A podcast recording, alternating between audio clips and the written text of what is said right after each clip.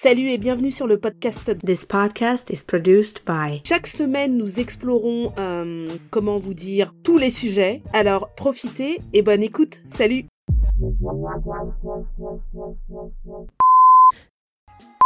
Salut les amis, j'espère que vous allez bien. Bon, je vous propose un petit podcast hein, aujourd'hui, très rapide concernant la story que j'avais faite. Euh, c'était quand C'était hier ou avant-hier au niveau euh, des personnes euh, qui se copient les uns les autres sur les réseaux sociaux.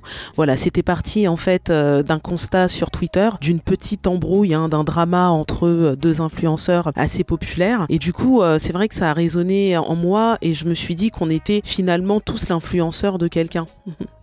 voilà, mais à quelle limite? On a l'inspiration et on a la copie. Voilà. Donc Suite à cette story, une Instagrammeuse que je tairai et euh, qui souhaite rester anonyme m'a donné un petit témoignage euh, en message privé où elle me disait qu'effectivement elle, elle avait ce sentiment-là. Au départ, elle avait le sentiment d'être parano, d'être même un petit peu orgueilleuse, qu'elle avait un problème quoi. Mais finalement non, parce que l'intensité des actions de l'autre s'activait et lui faisait prendre conscience et lui confirmait aussi euh, eh bien qu'il y avait une copie, une pâle copie mais une copie. Alors la copie c'est dans le contenu, c'est aussi dans la personnalité, dans les attitudes, dans les mimiques, dans le style euh, vestimentaire, euh, si c'est une instagrammeuse mode par exemple. Voilà. Donc tous ces aspects-là l'ont rendu très mal à l'aise et je peux comprendre, c'est insupportable.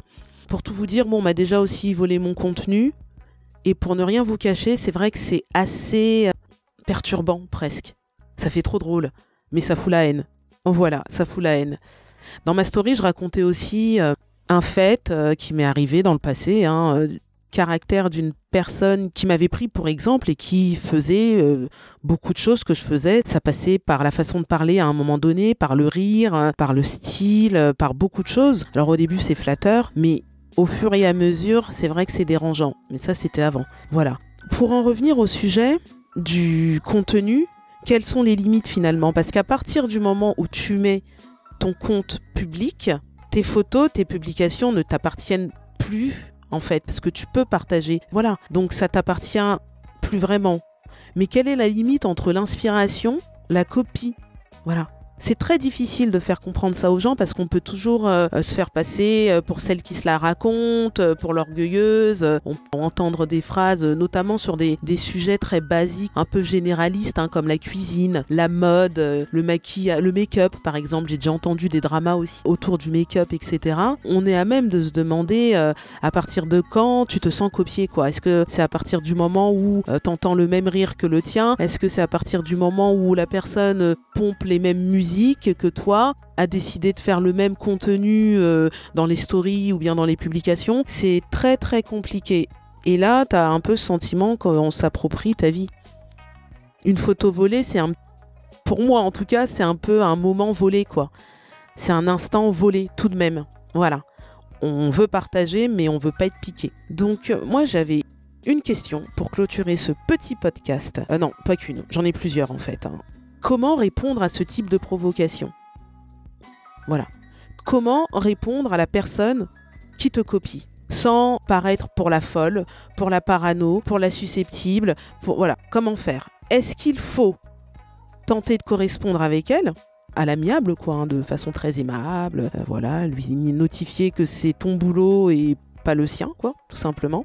Est-ce qu'il faut en parler en public? Au risque d'envoyer une fanbase complètement hystérique en guerre avec toi ou bien y a-t-il déjà des recours juridiques internationaux qui te permettent de protéger ton contenu, mais euh, à moindre coût? Parce que bon, on peut déposer une marque, on peut faire beaucoup de choses, hein, effectivement, mais on n'a pas tous les moyens de le faire. Hein. Voilà. C'était sincèrement les principales questions que je me posais. Donc n'hésitez pas à y répondre en commentaire sur le SoundCloud ou bien sur mon Instagram. En attendant, je vous fais un gros bisou. C'était un podcast vraiment improvisé, mais je voulais vraiment faire ressortir ce petit témoignage qui m'a tout de même travaillé hein, dans la nuit. Voilà. Allez, je vous fais un gros bisou. Salut